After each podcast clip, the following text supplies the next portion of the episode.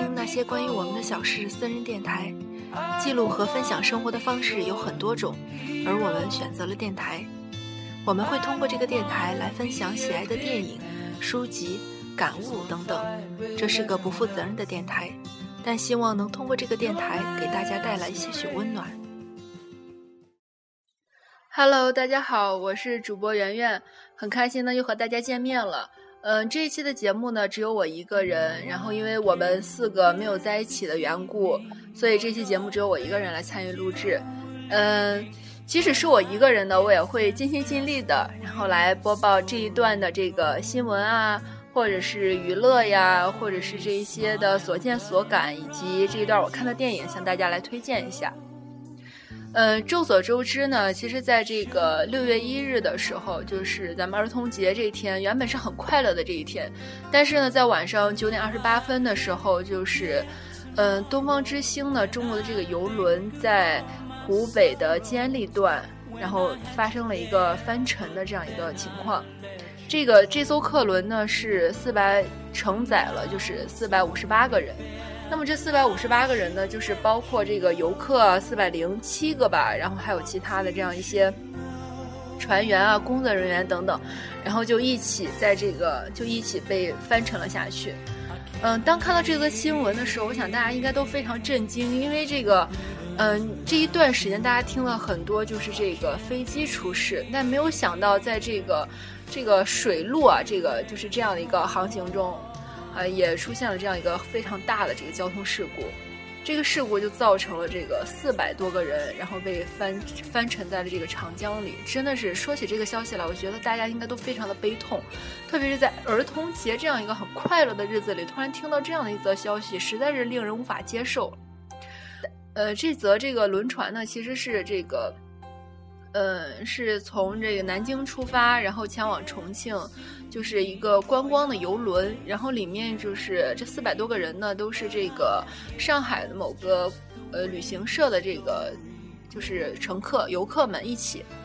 呃，四百多个游客，然后包括这个船长、船员。嗯，大概是四，总共是四百五十八个人，然后一起前往了这个，呃，前往这个重庆。但是在途中呢，因为据另一艘和他们一同从南京出发的这个游轮的江西旅行社的这个轮船的船员说，就是说，呃，他们是一起出发的，但是呢，慢慢的这个。东方之星这客轮呢，就远远的把他们就是落在了后面，因为东方之星这个一直在赶超，想想着是在这个尽快的到达这个重庆进行观光，所以说，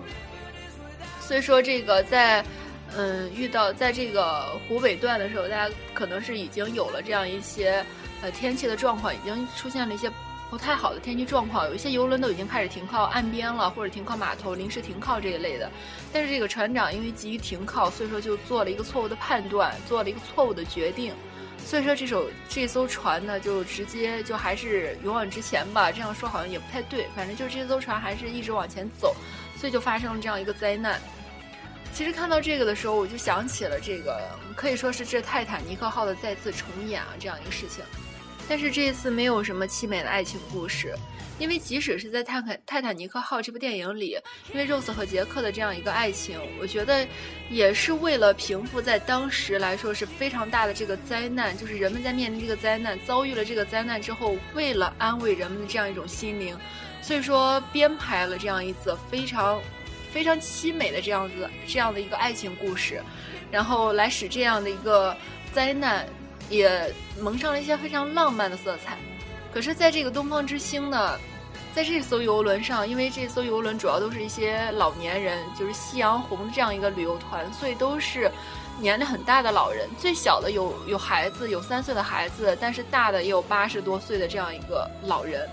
所以说非常的让人让人难过，也让人感慨。嗯，从六月一日。九点发生晚上九点发生这样一个灾难之后，然后这个中国派出了非常多的这个，呃，非常多的营救组织去对他们进行营救，一直到现在，就是今天早上凌晨，得到了这样一则消息，就是，嗯，又有一个人生还了，这是非常令人开心的。但是呢，嗯，在今天凌晨，就是已经预知已经搜到了四十三个人，可是还是有二十九人遇难，这则消息还是。令人非常的难过啊。就是虽然这个蛙人一直不停的去这个潜入到水中进行这个。人员的搜救，但是呢，由于这个现在这个天气情况，因为长江那边一直是狂风暴雨，大家也都知道，这个北呃这个南京、上海啊，就是下的非常大，所以说这个湖北这一片就是南方地区，整个就是狂风暴雨，现在这样的一种情况，所以说搜救工作非常困难。嗯，就是刚刚搜救出来的这样一个人，这样个这个人呢，就是是东方之星客船的这个加油工。嗯，是二十一岁，这个孩子非常的幸运，就是他在给这个船舱底部加油的时候，在灌柴油的过程中，这个船倾覆了，然后，然后他就被船扣在了这个水里。不过还好，当时房间是没有进水的，所以他就一直在船底下，非常绝望啊，就一直在等着这个营救人员的营救。所幸的是，在等了二十多个小时之后呢，他迎来了生的希望。嗯，就是。前昨天吧，在这个微博上，大家有人说说这才是真正的男神，就是安徽的这个搜救人员。嗯，那个小那个男生呢，其实也不是很大。嗯，但是呢，他在这个营救人员的过程中呢，就是为了安抚这个就是人员的这样一个情绪，不断的对这个即将营救的这个人进行这个谈话安慰他，然后到这个氧气快用完的时候呢，他就毅然决然的把自己的氧气扣在了这个。嗯，营救人呃扣在这个被营救的人的身上，然后就是带着他脱离了这个长江，就是最终是取得了这个生的希望，所以非常令人感动。这才是真正的男神，就是为这个中国，为现在的这种灾难能够顶一份天，尽一份责任，真的是令人非常的钦佩。嗯，同时呢，也有很多人，我看有人在问说，呃，我能不能为这次事件做一点什么呢？其实我当时也有这种想法，因为觉得发生了这么大的灾难，这么多的老人辛苦了一辈子，然后最终出现了这样一种情况，就是大家这种心理就非常的愿意去帮助他们，想做一点事情。但是很遗憾的是，因为咱们没有专业的这样一种水水体的这种知知知识啊，或者是素养这一类的，我觉得能做的。就是咱们安安分分的在尽自己的一份责任，安安分分的去为他们祈祷，去为他们就是进行这种祝福，这是咱们唯一能做的。嗯，同时呢，我觉得有这份心是好的，但是，呃，如果没有专业的这种知识和素养，直接去进行营营救的话，只能说是帮了倒忙。所以说，我觉得大家要做的就是好好的为他们祈福。同时，我来介绍一下这部这个船吧。呃，这船呢，就是东方之星轮船，是长江普通旅游的这个客船，船长呢是七十六点五米，行宽是十一米，行深是三点一米，核定的这个乘客呢是五百三十四人，吃水深度是二点五米左右，然后轮船上共有五百三十四个舱位。其中一等舱是四十四个，二等舱是一百八十四个，三等舱是三百零六个。嗯，一等舱的这个价钱是，就是在这次旅行船旅行团中的这个价钱是两千两百八十九。嗯，这个三等舱最低的这个价位是一千零八十九，所以很多老人就选择了通过这样一个就是旅游的方式，因为十二天嘛，这个价钱也不算很贵。所以说，通过这样一个比较便宜、划算的这样一个旅行团，然后决定乘坐游轮。嗯，在游轮过程中呢，就是一边欣赏江外的风景，一边慢慢的等待即将看到风景的这种旅途的心情。我觉得这样心情确实挺美的，只是不曾想，就是天有不测风云，发生这样一次灾难。嗯，但是还有很多人问，就是说这个船长，船长呢是叫这个张顺文。这船长呢，他父亲其实之前也是一艘轮船的船长，然后他就是接替了父亲的职位，嗯，就是从一艘从一个这个搬运工还是一个什么来着，然后就慢慢的做到了这个船长。呃，工资是四千多，但是呢，就是，嗯，很多人对他评价就是很好，觉得这人忠厚老实，非常善良，嗯，就是也是专业知识很丰富，就是经验丰富，但是没有想到做错做出了一次错误的判断啊，然后这个船长就是被控制住了。很多人问，就说这个船长是不是弃弃船逃走了？这个事情现在还没有一个定论，但是船长非常幸运的是，他并没有就是葬身江底，但是呢。其实很多人去责难他，我觉得他也是挺难过的，因为他的妻子呢，嗯，也是也也是这艘船的一个工作人员，现在也是在，嗯，也是没有被找到，等于说生死未卜的这样一个状况。所以说，我觉得船长本人心里也是非常难过的。所以面对这样的灾难，我觉得只是单纯的一个责难，实实在是做不了什么。大家只能静静的等待着最新的消息，等待等待着记者给我们带来最好的消息。嗯，真的是令人非常的感慨啊，这样一件事情。嗯，说到这个，我又想起来，就是说这个呃，国家就是长江的这个三峡。三峡呢，这样一个情况就是三峡水域三次调度，就是调度什么？就是减少出库流量。本来是一万七千二百立方米每秒呢，现在降到了七千立方米每秒，主要就是就是为了这四百，为了营救这四百多个人的生命。嗯，同时呢，咱们的总理李克强总理呢也亲自到场去慰问了这个有一个六十多岁被救出来的老人，然后这个李克强就总理就李克强总理就直接亲就到了医院握着老人手就说说你现在好好休养，不要多说话，养好身体是最重要的。其实我们在这个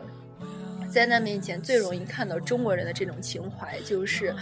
嗯。就是非常的这种博爱，非常的团结，在危难的时刻，大家的心是完完全全系在一起了。只有在危难的时刻，这种民族的情谊才能完完全全的被彰显出来，实在是令人非常感动，也非常感动于之前的温家宝总理，现在的李克强总理，以及之前的朱镕基总理等等，就是大家为了这个国家，就是这些领导人为了这些国，为了这个国家的人民兢兢业业，即使有，即使这个国家很多。不好的地方，但是我觉得，还是每个人都会对这片土地从心底里是爱的深沉。嗯，咱们说完这个东方之星这个沉沦的事情之后呢，呃，再说一另一则新闻。这则新闻呢，也是前几天引起了很大的风波，就是这个中东呼吸综合症患者，韩国籍的金某在，呃，就是进入了这个广东惠州。嗯，就是当时是为了什么？就是说是要，就是他要出差还是怎么样？就是就是在劝他没有劝住，然后执意要飞到中国来进行出差，所以就在中国造成了非常大的恐慌。我真的觉得这种极其不负责任的人的行为，完全应该遭到社会的谴责。同时，韩国的这个。就是韩国的这个安全，就卫生部门确实应该好好的去向这个世界、向中国好好的道一个歉，因为就是因为自身的这个工作管理不到位，然后信息发布的不完善，所以才导致了现在这样一种情况，也对中国就是广东、广广东啊这一片，就是造成了非常大的一个恐慌。呃，目前呢，得知这个病人呢是呃是三十九度五的高烧，然后就是双肺病变，嗯，同时也得到一则消息，说什么呢？就是说，呃，这个病人在微博上看到，说这个病人他不好好吃饭，脾气暴躁，说中国的饭不合他的口味，不好吃，然后看大家在下面说说，哎呀。说那个，既然别人一心求死，你们就随了他的愿吧，就让他去死吧，我觉得大家也从调侃中看出了这个每个人的愤怒啊。其实我觉得这种愤怒确实是应该的，因为他对中国造成了很大的恐慌。同时呢，网上也出现了这样一则消息，就是说这个。嗯，广东惠州的这个医院的一些护士就接到了通知，说紧急抽调人员到 ICU 上班，然后全体人员不不得离开惠州。同时，就是说未结婚的这个未婚的这些人啊，一定要做好这个后备人员梯队的这个。就是后备的补充，然后不得缺席。就意思就是说什么呢？就是说这个主要是以未婚未婚人员为这个替补队员，就说进行这个呃，就是中东呼吸症患者，就是他的这样一个照护理工作，就是进行这个特护的工作。就是用这些未婚人员呢，我觉得这也实在是一个无奈之举。因为怎么说呢，就是有很多人去关注，对医护人员表示钦佩，但也很多人开始质疑说为什么要这样？因为大家都知道这个病死率是百分之二十七啊，就是而且目前没有一个什么特效可以治他的这样一个药物治疗，这所以说出这个政策，我觉得也是领导不得已而为之。为什么呢？就是尽量减少那些已婚的那些人员家庭的这样一种就是痛哭痛苦，因为殃及的就是已婚的有子女的，就是一旦出事，他殃及的不仅是孩子，还有两个至少是两个家庭，而那些。就是未婚的呢，我觉得虽然他们也有父母，但是可能可以尽少的、尽可能少的，就是去减少这样一种痛苦的发生。所以说，哎，怎么说很无奈，但是也能理解医院这样的一种政策之举，主要就是为了减少这种人民的痛苦。也可以想象，这个韩籍人士金某对中国引起了多大的这样一种困扰。嗯，这个中东呼吸综合症呢是。呃，新型的，呃，新型的冠状病毒，就它会引起这种病毒性的呼吸性呼吸性病变。然后就是它最早是在是在这个沙特阿拉伯发现的，是在二零一二年首次发现。它这个病死率呢是百分之二十七。嗯，主要就是，呃，其实它是可以做到这个染而不发，就感染但是不发病。但是首先你要保证你的免疫力是很强的。所以说，大家就是还是尽量就是少进行这种，嗯，人就是这种动物之间的触摸啊，包括就是，特别是野生的，包括就是近段去这个中东地区旅游的这些乘客、游客们也要注意，就是自身的这样卫生的保护，就是尽可能的做到把自己的健康带给周围的人。把自己这种不卫生的行为就是避免掉，因为真的是一个人的生命、一个人的健康会引起非常多人的关注。就像有一句话说的非常好，就是，嗯，命不是自己的，而是而是就是而是大家的。就是你不仅要保护自己的命，你更是对别人的一种负责。所以我觉得，嗯，大家对于这种生命啊，对于卫生啊，对于健康，对于周围的人和事啊，都要抱一种。非常善待、非常可、非常尊重的这样一种态度去尊崇他，只有这样的话，我觉得自己的生活以及别人的生活就是才能更加的美好。这是我的这样一个私人的想法。嗯，说完这两则比较这个大的新闻，咱们再说说一则轻松一点的，就是娱乐新闻。因为这个前一段闹非常火的，就是李晨、范冰冰和张馨予的这样一个三角恋情，也不叫三角恋情，应该就是说前任现任的这样一个，嗯，撕逼大战。其实说起来，确实是令人挺无语的。就是，嗯，当爆出，就是当李晨，然后范冰冰转发了，就是一个叫“我们”的这样一个微博。发布这样一个微博之后，大家都对他表示了一个祝福，然后很多人就说：“哎呀，金锁终于和大黑牛在一起了，很不容易啊！”特别是这个事业女强人范爷，终于找到了他的，就是终于承认了，就是他的这样一个呃伴侣，我觉得也是很难得的一件事情。可想而知，他应该是比较重视这件事的。但是殊不知，偏偏在这么个就是在这么一个欢天喜地啊、皆大欢喜的这样一个时期呢。非得有一个人来插一脚，就是这个前任张馨予非要来犯个酸。其实这件事真的是让人特别无奈啊！就是自己明明和现任好好的，这个前任非得来插一脚，说点酸话，说以前你多多爱你多么多么爱我，以前咱们多么多么相爱，可惜最后怎么怎么样，真的是令人哎呀，简直是令人发指，特别让人难以接受。嗯，但是你不管说张馨予这是炒作也好，还是真的怀旧也好，还是非得想来翻个件也好，但是他的目的达到了，就是数天的头条，天天都是他，天天都是他，觉得哎，简直要崩溃了，这个信息爆炸的程度。嗯，但是这个，嗯，本来以为这件事情说说也就算了，就是他说完就算了，殊不知这个张馨予的闺蜜，嗯，爆出来一则，就写了一篇长微博，意思就是说李晨在和张馨予交往的时候。就是劈腿了范冰冰，那李晨当时得到这个消息之后，肯定非常不满意啊！那凭什么你这么说我？不管是有没有这件事情嘛，但是我觉得在娱乐圈一旦被冠上出轨这个名号，那那对于这个艺人来说，其实他的形象是毁了大半。所以说，李晨也发表了一部长微博，一篇长微博，就是说，说是你出轨在先，就说你先出轨，你出轨的那一时刻呢，咱们俩的关系就结束了。大家都在想，哇，他出轨的是谁啊？就没有想到哈，就是没有想到事情发生了反转，结果又被就是李晨的好朋友爆料说张馨予出轨，出轨于霍建华，哎呀，也是醉了啊！这个霍建华呢又被牵连了出来，就说。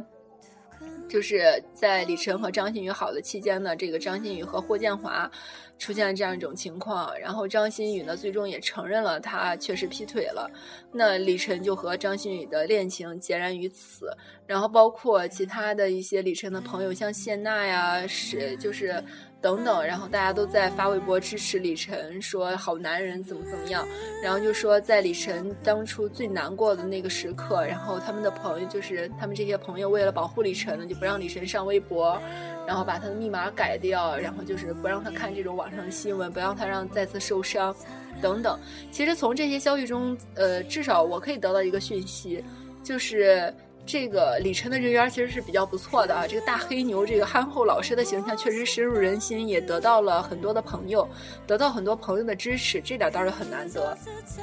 同时呢，也可以看出来，这个张馨予的人缘确实不怎么样。因为像李晨微博一出，就各种人力挺，比如说像这个陈岚啊、林更新啊，嗯，包括向太，就是向华强的太太。然后虽然他没有直接的力挺，但是从他言语中可以看出来，他对张馨予这个倒是挺厌恶的，因为他就是说这个。张馨予说：“这个没事儿，非得就是犯个贱这一类的，就是见人矫情，反正就是这个意思。”向华强呢是中国非常著名的这个电影的出品人，然后他的太太就是向太，说话也是非常有影响力的。可以看出来，这个张馨予这件事情确实引起了很多人的不满，因为大家对于这个前任现任这件事情，就是。如果一旦就是这个恋情得到了祝福，这个前任啊再飞来来再来插一脚的时候，大家是非常的厌恶。所以说，我觉得张馨予这个情商确实有待提高。但是，你也不可否认，他也许就是他的情商偏偏体现在这儿呢，就是他想用这样一种事情来炒作他自己，也无可厚非，也是他的一种手段。所以说，只能说女人很可怕，千万不要惹到女人。女人之间的战争简直是令人发指。不敢再随意说什么了，嗯，但是还是要说，这个娱乐圈确实确实真的是不是一般人能进的地方。嗯，咱们说完这个呃这个娱乐新闻之后，我再说一下我前几天看的这个电影，就是《我的个神啊》，阿米尔汗主演的。嗯，当时是和我一个非常好的朋友郑赛，然后我们俩一起去电影院看了这个电影。我的个神呢！这个电影主要讲的，其实它并不只是单纯的宗教。它虽然说在前期就是，它只是质疑了说，嗯，有这么多的神，有天主教，有基督教，有印度教，然后有穆有那个伊斯兰教，嗯，包括佛教、道教等等，其实有很多的宗教。但是在这部电影里呢，没有说到那么多，但是提到了像这个伊斯兰教，提到了印度教，提到了基督教。然后他就说，就是这个阿米尔汗所饰演的这个外星人，就说，那这么多的教，这么多的神，那我如果出有了事情，我该去祈求谁呢？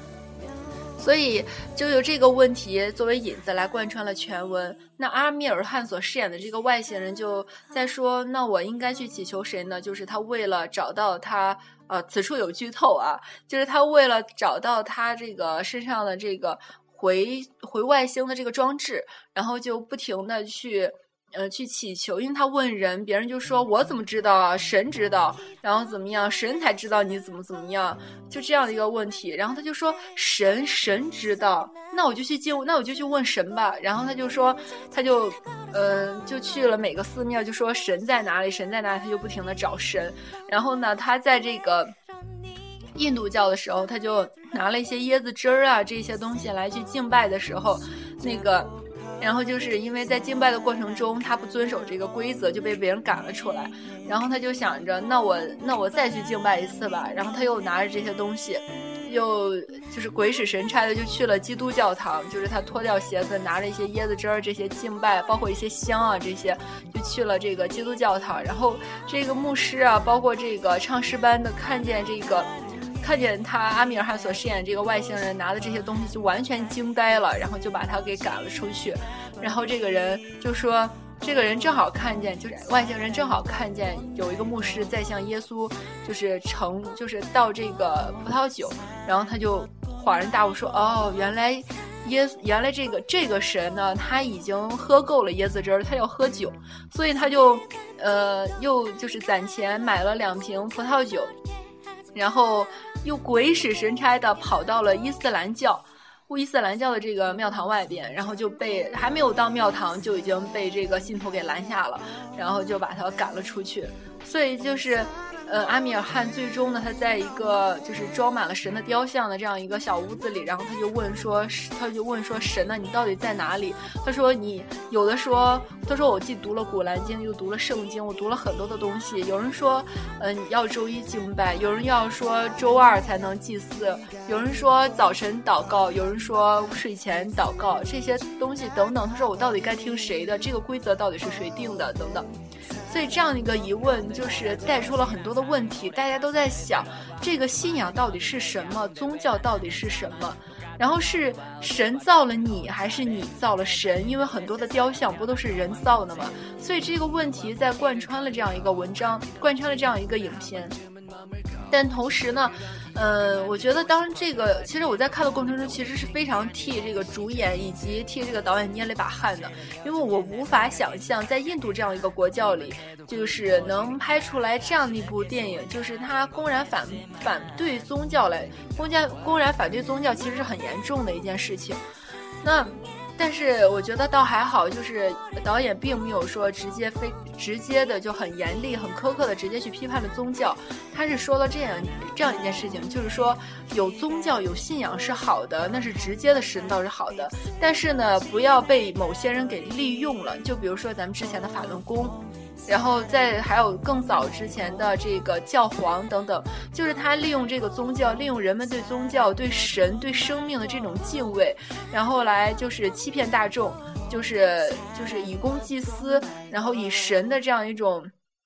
神圣的东西，然后来，嗯，做一些败坏的事情。他主要是批判的这个，他并不是在直接的批判宗教。所以我觉得这个，呃，导演还好的就是他并没有直接的去很直观的把这件事情给大众就是说出来，就是用了这样一个比较委婉、比较婉转的方法，就提出了这样一种思考。我觉得我看完之后，我确实也进行了一些思考，就是因为我也是有，因为我是基督教，所以说我在看完之后，我确实有了很多的想法。但是，我还是我觉得还是会信仰我的宗教，就是我会去信仰它，会去尊敬它。同时呢，我也在想，我应该怎么做，就是才能让我理智，但同时又不乏敬畏的去敬拜我的神，去敬拜耶稣基督。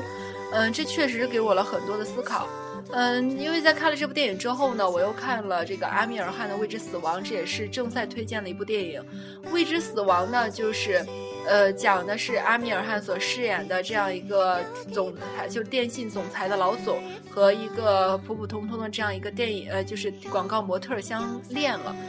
然后在这样的过程中呢，就是因为这个广告模特非常的就是热心，所以说他在一次营救的，就是营救孩子的这个过程中呢，就被这个黑社会大佬给打死了。那。阿阿米尔汗所饰演的这个总裁呢，也也在当时就是被，就是狠狠的打了一下脑袋，所以就得了得了这个暂时性失忆，所以他只有十五秒的时呃十五分钟的时间，十五分钟的记忆。那就在这样一个就是循环的过程中，就是复仇啊，同时这个失忆的男主啊，同时这个呃曾经的爱情啊相交叉，然后来进行了这样一个这样一部电影。嗯，这是我看的阿米尔汗的第三部电影。他的我看的最早的一部是《三宝大闹好莱坞》。我想这部电影大家应该是非常熟悉的。这是我觉得这是大家对于印度电影一个非常直就是了第一了解的比较熟悉的这样一部电影。那其实在这三部电影里面，我看的也很少，但是在这三部印度电影里面，我真的发现了每一部都有很多的这个舞曲、舞曲、舞曲，真的是太多了。我觉得这个。针对这个问题呢，我也上网去搜了一下啊，我发现这是有原因的，是为什么呢？因为印度电影它很长，有舞曲夹着，就是夹杂夹杂其中，所以它整个是非常长的，至少就是三个小时左右。那所以说那个它长的原因是因为，嗯，印度嘛，它总体来说还不是一个很富裕的国家，那。所以说，大家在就是掏钱去看了这个电影的时候，就尽可能的，就是去享受更多的电影时光，就更多的去享受，就是这个艺术所带来的这个欢乐，就是以最小的钱享受最大的乐趣。那所以开，所以开始慢慢导演就开始，呃，电影就是加入一些舞曲来不断的延伸这个影片的长度。那。嗯，也确实起到很多的效果，因为像很多的农民啊什么的，就是他们在干完农活之后，然后坐在呃，就是席地而坐看这个大荧幕上电影的时候，然后看到很精彩的这个舞曲，甚至还会要求倒过来重放。所以就是大家是很喜欢这样一种舞曲的形式，因为呃，我觉得印度导演很牛，就是他把这种舞曲非常巧妙、非常嗯，就是非常灵活的运用在了这个影片中。它是和这个舞曲是和这个故事的节奏是相契合的，所以并没有说这个舞曲很突兀，或者这个舞曲很很突然或者很难看怎么样，而是它贯穿着整个剧情，所以很精彩啊。同时，这个舞曲也确实很整齐、很规整。就是它并不是普普通通的一个跳舞，也不是普普通通一首歌就完了。它确实带着带着很大的这样一种艺术性、艺术效果，包括服装、包括舞蹈、包括造型、包括这个呃演员的调度、包括唱歌等等，这些都在穿插在穿插在了其中，就是就是融合的非常的融洽。那所以说这个由。最早的这个舞曲慢慢加入到这个影片中，一直到现在就形成了这样一种潮流，就形成了这样一种模式，就是印度宝莱坞的这样一种特定的模式，就是舞曲穿插穿插在这个影片里。我看的这三部电影，就是阿米尔汗主演的三三部印度电影，确实每部电影里面都有舞曲。然后，但是我也没有觉得说，哎呀，这个舞曲怎么那么无聊，反而觉得很好看，然后也很搞笑，就是在这个笑中带泪，笑中带着思考。嗯，也是很好的这样一个印度电影。嗯，说到这儿，我就觉得可能是也看的少，但是我看了这三部，我还是觉得这个宝莱坞的这个电影，它即使国家这个发达程度不高，但是这个宝莱坞的电影水平，包括呃电影的主题思想、电影所表达的内涵，然后演员的演员的演技啊，包括呃导演的拍摄手法等等，还是比中国目前市场上的一些商业电影要高出很多个层次。所以我觉得这是值得中国电影人要思考的这样一个问题。嗯，说了这么多啊，也是从这个新闻呀，然后说到这个娱乐，然后再到这个电影，确实是这这一段，然后我所了解的一些讯息。嗯，很遗憾呢，我这次我们没有四个人一起录制，但是呃，也希望我的这样一个呃自我的一个讲述，或者是自我的这样一个。主播自自己在在这自说自话呵呵，也希望能给大家带来一些快乐。嗯，也希望大家能够多多关注我们的微博，嗯，那些关于我们的小事也多多呃关注我们的电台，就是可以下载 FM 励志 FM 来订阅我们的节目。嗯最后呢希望大家在这个六月能够开开心心的度过希望高考的孩子们能够加油考出理想的成绩来。嗯最后呢就是夏天已经来了希望大家能够好好的保护自己的身体不要晒黑。那么我们下期节目再见。